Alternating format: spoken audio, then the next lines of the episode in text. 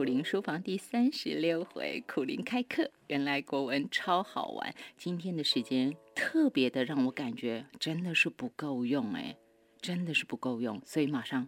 请到苦林大哥继续给大家说，因为我赶着后面的东西，我希望能够多跟大家分享一点这本书好玩有趣的地方，然后让大家赶快拿起这本书来阅读，然后到我们下个月再讲的时候，我们继续再听苦林大哥会临时突然的给大家开。外挂，就像是刚刚，对不对？开外挂，对你刚才就是上帝都跑出来，对啊，对啊，那书上没有的啊，所以我想下一集一样是那么精彩，但是这一集我要赶快请您先说说，我们先把荆轲说完吧，你要哭守他。对，因为大家都觉得，因为古，因为你看那个《史记》里面有刺客列传，对，所以司马迁对刺客是很很这个恭维他们的，很给他们很高地位，因为这个刺客你去。因为你杀一个重要人，你可以转转变整个局势嘛。但重点是你一定会挂。嗯哼。所以你是要拿命去拼的。这个、这跟这跟谭志同虽然是不同，但是其实也蛮了不起的。所以我们看到有些刺客也是很感人。可是荆轲这个刺客他就比较混，就是当因为其实这个太子丹就燕燕太子丹就已经很混了。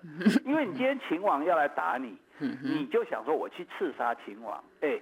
刺杀的秦王，他没有弟弟，他没有儿子吗？他没有政府还是在的啊，所以我们老是以为把一个人干掉，事情就可以解决的，没这回事情啊。你先把习近平干掉，你以为中共就垮了吗？后面排队多的是。对对对。所以他这个太子丹的观念就不对了，但是就表示说他不认真嘛，你不努力想办法 来打败对方，就你就光想说直接最简单把他那个老头子干掉啊，那没有人敢干，杀谁秦王谁杀得到啊？所以这个荆轲来。说要杀秦王，基本你就应该怀疑这家伙是不是个胡乱的，对不对？你你有那么厉害吗？你有这本事吗？对不对？好，那你既然说你要杀秦王，就每天伺候你，哇，这个美酒美女，哦，每天招待你，因为你是这个重壮士嘛，而且你马上就要去死了，我当然要对你好一点啊。哎，问题是荆轲就说他要找等一个朋友来。哎，而且说要等我这朋友一起去刺秦王，那你还非要找个伴不可。好啊，那你朋友你就赶快叫来啊。古代虽然说没有赖啊，没有这个 FB，但是你起码这个呃加五百里加急，你快马去请啊。嗯嗯结果就是一个月不来，两个月不来。那太子丹每天陪他喝酒喝酒，这个玩女人没有，就是 女生这样也觉得不耐烦，就说哎，你不能再拖了，再拖了秦王打到我们家来了。荆轲说好吧，好吧，那那就那不然我就这个。找一个人好了，然后就听说有个秦舞阳，哇，当街杀人，非常无勇，他就把他带去了。对，对啊。可是你知道这种当街杀人这种人，哪里是真正勇敢的人？勇敢是谭嗣同那种不需要死而死的人。对，你那么乱砍人的人有什么好勇敢啊？那两个人就去了。所以其实荆轲的朋友高渐离不是急那个竹送他嘛，等于说送他音乐嘛。可是高渐离自己就讲，自己讲的，他说荆轲剑术不太好。所以朋友讲了一定怎样？对对，知己嘛，就知己啊，对不对？像人家像我朋友就知道我品性不太好，这 酒量很好。这个我要接什么话呢？酒量很好，人品不好的。好，那所以荆轲去刺秦王啊，其实本来也也也不是很困难，因为他计计策还不错，就是他把那个因为要献多少个城给给这个秦王嘛，所以要要把这个。地图嘛，因为你县城不能直接把城带来嘛，对对对，你就把这个城的地图带来，那他就把这个匕首藏在刀子里，因为你当然不能带武器上殿，这大家都知道。所以当那图穷匕首现，对不对？把这个穷图这样卷卷卷打开之后，匕首 拿来，啊啊！你这时候你离秦王那么近，你手上拿着匕首去刺他，靠！竟然没刺到，你看你是不是技术不好？你这什么功夫嘛？哎，其实这个这个应该是胆量不够了。那个时候太过紧张失手了，应该已经不是技术不好的问题，不是剑术的问题了。那么近，我跟你说，应应该是技术问题。技术，因为你敢去刺，你也知道一定会死的。为什么知道是技术问题？因为他刺不到之后，秦王就跑，你知道吗？跑了，这个荆轲就在后面追他。嗯哼。哎，居然追不到啦！你是怎样？你这样如果让那个 叶问看着会气死哦！你是要你这种刺客吗？对，因为你知道别人。这个秦王有很多侍卫，可是没有侍卫上来救他，因为侍卫也不可以带武器上殿嘛，所以大家也不敢上来，就就很急啊。然后虽然秦王身上背着一把剑，可是你知道那个剑很长嘛，所以你你背在身边，你要拉插拉不出来嘛。所以秦王平常也不用杀自己杀人啊，对，所以就眼睛一瞪着就有人去帮他杀，所以他也没练，没有平常也没有练。配帅的啦。对，所以他虽然带着一把长剑，却被带着一把小刀的荆轲，两个人就在那个殿上弓箭上面，老鹰抓小鸡在那边追来追去。对，还好这些大臣就喊说王复剑，王复就叫他把剑背到背后，因为背到背后就你就可以拉得起来。对对对。对，然后这个他才把他拉起来，然后拉起来就砍了。荆轲把荆轲腿砍伤了，嗯好，你看荆轲武功好不好？所以，所以你看技术不好啊。第一个，第一次吃不中；第二，第二追追不中；然后第三，最后一集被砍，他就把匕首丢出去，第三丢也没中。哎，你三次哎，对不对？你一次不中，二追不中，三丢不中，那你戏喝啊？哎呦，怎么有这一句啊？真 真的啊，所以，所以，然后你说，哎。那不对啊！你不是带秦舞阳来帮忙吗？秦舞阳在干嘛？秦舞阳看到那种紧张的机会，他在底下吓到岔赛，直接就直接就昏过去了。你看，所以什么叫大勇？什么叫小勇？对，所以这所以这个你看多有趣。你如果想象这个，如果这样讲荆轲刺秦王，所以再来讲说哦，其实你看这个。讲，包括讲到战国时代的，嗯，这都可以讲历史了，对，合纵连横，就就讲到我们的三七二十一跟不能给您讲三七二十一跟二百五，因为这个太有趣的梗，我要留后面。大家，我的意思说，我你看，就这一里通万里通嘛，这哎，那今晚的比荆轲刺秦王，今晚拖起这个三七二十一啊，所以就说。这个读书是这样读法的，读书不是一章一节读的，不是一朝一代读的，读书是把有关的东西串起来读的，这样子才会好玩嘛。大家到时候去找哦。大家知不知道为什么骂人讲三八啊？为什么要讲三七二十一？嗯，难道古人以前就有九九乘法表吗？不是这个哈。然后还有为什么要讲二百五？嗯。书上都有写，自己找。但是我今天要讲的是，我要延续刚刚前面有讲到的，就是那个驸马啦。嗯，刚刚不是有讲到马车吗？是。啊，那时候其实应该要接着让你讲驸马，可是那时候因为要先讲那个梦，所以我就带过去了。我现在先拉回来，请您说完驸马，然后我要请您讲白头偕老、耄耋情深，讲一点这种很浪漫的，因为国文不就是这样，有一些词字词真的好浪漫、好动人，对，结果你来颠覆人家，真是好。先说驸马吧。所以古代的人。他读书嘛，读书就考试，考试就考上状元嘛。什么叫状元呢？就是你要投你的状，等于是要写你的履历表，对不对？那个叫状。那第一张放在最上面，第一名的放在最上面，所以它是元，嗯就是第一名的意思。对，状元，对，所以然后你考上状元之后，考上状元当然最好的就是。皇帝就叫你去做驸马，哇，那所以大家就觉得驸马像我们以前这个总统的女婿，大家把它叫做驸马，可见大家种到封建的余毒有多深啊！可是我们心里面很羡慕这个驸马，其实驸马是很可怜的，因为你知道公主多骄横啊，她是公主哎，你只是一个可能农家子弟而已，然后会念书就考上了驸马，所以你想公主会看得起他吗？公主会善待他吗？所以公主对他拳打脚踢，他敢反抗吗？对，所以基本上驸马都是被家暴的，很多都被戴绿帽的，真的是这样。就说如果，所以这些公主她想嫁谁？她想嫁别的世家子弟。对。哎，你把我嫁给宰相家，对不对？把我嫁给什么大学士家？那我们是亲上加亲，我们对我们家的地位也好。然后我们，因为我们都是世家嘛，起码。古代是没有喝红酒，了起码你知道喝怎么喝，我也知道怎么喝嘛。那你现在来一个乡下，对不对？这个读书人只只会读书，这些都不懂，对不对？给你看玉，你也不懂玉，对不对？给你看这个珊瑚，你也不懂珊瑚，你只会读史书，对不对？跟那个苦林一样，有什么用？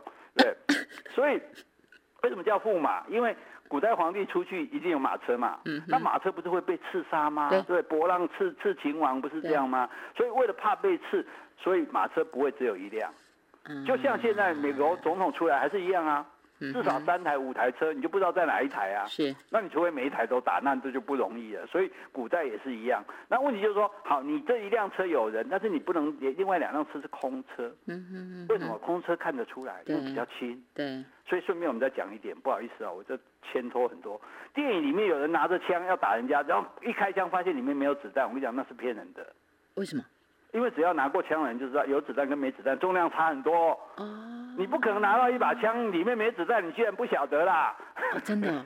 对啊，这个就是知道不知道？你看这个知道 不知道就是好，所以马车你也不能没有人，没有人你那个马，对啦，对它陷下去的那个就不一样。对，马马跑起来比较轻快，你把陷下去就比较浅，所以你还是要有人做。那谁来做呢？你不能叫这个随便大臣做，因为要进宫廷，只有宫。宫里的人能进嘛？那宫里的人你也不能叫皇帝的爱妃来做嘛？爱妃万一被刺杀了，那朕可舍不得啊，对不对？那你叫公主、叫王子来做都舍不得啊，都是朕的亲骨肉啊。对对。那唯一的外人就是公主的老公。叫做驸马，哎，OK，you come，you come，你来，你来，你来，你来，你来，姐，你来，你来，你来做，万一被杀了，没什么损失，公主再嫁就就好了嘛。你看那太平公主嫁了多少次，是的，对，所以 OK 啊，OK 的，所以你看，那驸马是替死鬼啊，所以驸本来是正负的驸，我们就写一个马，一个就是托付的，其实它本来是正负的驸，就是说有正马嘛，就是皇帝做的马，然后有驸马，就是你们这些驸马爷做的嘛，公主的老公做的嘛。进价可怜可怜呐！这实在是就是够颠覆，对不对？既然这么颠覆，我再来，我也要答一个很颠覆的。嗯，真的，你看我又要说自己读书不求甚解，实在是很麻烦的事情。就是我们大家都会觉得啊，执子之手，与子偕老，就是啊，人生这样夫复何求，对不对？要再多背一点，就死生契阔，与子成说，执子之手，与子偕老。如果你收到这，觉得好浪漫哦。对啊，牵着你的手，跟你一起老去。结果不是哎，不是也有首歌吗？是世界上最浪漫的事，就是和你一同老去。对呀，那你怎么可以写这个呢？白头偕老其实是兄弟情啊。是啊，太伤心了。也也不用伤心啦，因因为他他这个句子。执子之手，与子偕老，就出自于北风《诗经》的北风。北风的什么篇？击鼓篇，打鼓嘛。啊，你们谈恋爱打什么鼓？谈恋爱不是弹琴吗？弹琴才能说爱吗？司马相如跟卓文君嘛。哦，这个如如果我们真的没限时间的话，我就讲到那边。书上也有啊。对，所以击鼓篇，那就是战士们在战场上立下誓约，同生共死。是。所以与子偕老。子周朝就是代表男子，代表女有地位的，女生是不会用纸的。你看孔子、孟子什么什么的，什么纸没有没有女生啊？对啊，所以。所以就是说，我跟你的手，我牵着你的手，我们一起往前冲，然后希望你也不要死，我也不要死，我们一起活到老。对一个战士而言，这这最最珍贵的嘛。我们勇敢牺这个牺牲，但是万一我们能活下来，那你看去看老战友，真的就是泪连连。对，所以他其实是很有感情的。但是我还是要说，那大哥你要怎样？以后我们就不能这样用了耶。可以用吗？还是可以说只只是什你譬如说，我讲个例子，罄竹难书。哦，对，罄竹难书本来是讲好事呢，但是我们现在都讲不好啊。对啊，那所以那是语，所以我这种书也一直在反复强调一点，就是说语言文字都是会变的。嗯，所以我变，我们就是了解它的来龙去脉，我们了解它变。譬如说，我说这是我的掌上明珠，我女儿掌上明珠原来写谁的？写给情人的。就你以前看我好像那个那个那个一颗明珠一样，你现在看我像个烂泥巴一样，对，所以掌上明珠原来的意思是。写给是情是写给女生写给那个负心的男人的，结果现在我们掌上明珠是谁？是女儿。对啊，变啊，所以难怪说女儿是前世的情人啊，原来是这样来的。是是是。对，你看这个学问实在太渊博。你又说这不叫学问，那我也不知道这叫什么东西哈。就是读这本书以后，你就更觉得这能力不知道从哪里来。所以我刚刚才问说，你这学问怎么做出来哈？那再来，除了说讲到。嗯，我们讲到白头偕老，好，原来是这样的一个概念呢。那这个之外，再一个就是我们现在讲金婚银婚，您书上也特别有讲到嘛。我们结婚很多年了，结婚五十年可以叫金婚，但是古时候不这样说，你就告诉我们两个字啊，那个是耄耋情深，还怕我们不会念，你还特别要写出来是要耄耋。好吧，你也给大家说说吧。既然都讲到情深了，对啊，对啊，对啊，能够真不过真的有个老伴真好，嗯嗯，真的，我现在深深的感受，有一个人跟你作伴，让你在让你不至孤独终老，这个感觉其实是很好的，而且是真的爱，对对，不只是伴而已。对对对，但是这这真爱才能作伴啦，对，不然就找小狗小猫作伴就好了。对，所以我们讲婚姻，其实这也都是婚姻的困难。你看，结婚几年叫金婚？五十年才叫金婚，你知道结婚十年叫什么婚吗？不知道，指婚。十年呢，十年啊呢，十年再十年还止。你看人，我们说人情薄如纸，原来我们结婚十年也才一张纸耶。是。所以那古人就说，你两个人如果人人生你古来七十古来稀嘛，你到古稀之年，你还可以有人作伴，所以叫耄耋其实。耄就是一个老，下面一个毛。那字蝶就是像一个老，下面一个字，字到哪里的那个字。耄耋情深，就比方说你们两个人活得很老。老对，那所以你如果看国画，有一个画画的。很有趣，就是他会画一只猫，一只蝴蝶。那时候你就看到这个画，嗯，画这小猫好可爱，又蝴蝶翩翩起舞，这什么意思呢？这就是送给那个老夫老妻的。哎，就是送给老夫老妻，就是取取他的谐音，说啊，你们两个人就是耄耋情深，你们两个人就是能够这么老了都还能在一起，这是很了不起的。你能忍互相忍耐对方这么久，没有把对方杀掉，不是？最厉害的，我一定要补充，您在耄耋之后，你还写分号哈，分号之后写到，其实只是恭喜对方终于熬过了漫长的婚姻岁月，就好像一辈子三餐都吃同一种菜，真的不容易。这就是苦林大哥。我跟你讲一下，等一下，你说到这个还有时间吗？那请说，请说。这个有一个先有一个男人啊，美国的男人。他结婚五十周年金婚纪念，他就跟他太太哦，结婚三十年，他就跟他太太说：“亲爱的，你还记得三十年前我跟你在你们家的谷仓胡搞，被你爸爸抓到的事情吗？”太太说：“记得啊，怎么样？”他说：“那时候你你爸爸跟我说，你要不就娶我女儿，要不然我就送你去坐牢，关你三十年，你记得吗？”太太说：“记得啊，有啊有啊。”那你你为什么想要这个事呢？老公说：“我在想。”如果我那时候去坐牢，现在也出狱了。哎呀，这就是古林大哥了。反正耄耋情深，耄耋情深。至少嘛，我们就还一个耄耋情深给大家，要不然大家以后会一直说，觉得说苦林大哥毁了那个执子之手，所以还大家一个耄耋情深啊。其实我我本来排这样是这个意思啦，哈。所以你这样用心很好，对啊对啊，我知道你其实用心良苦，你骨子里就是一个非常浪漫的人嘛，所以。所以 才会老是让我这个拆解中，然后让你回到残酷的现实，我也于心不忍。对，所以我也希望能够还你这个浪漫的一面，这样子。三十年的，这本书真的非常非常好看。那么至于一个，今天也来不及说了哈，这个是也是我在读这本书的时候，我觉得原本想跟大家分享了，但今天来不及，那我。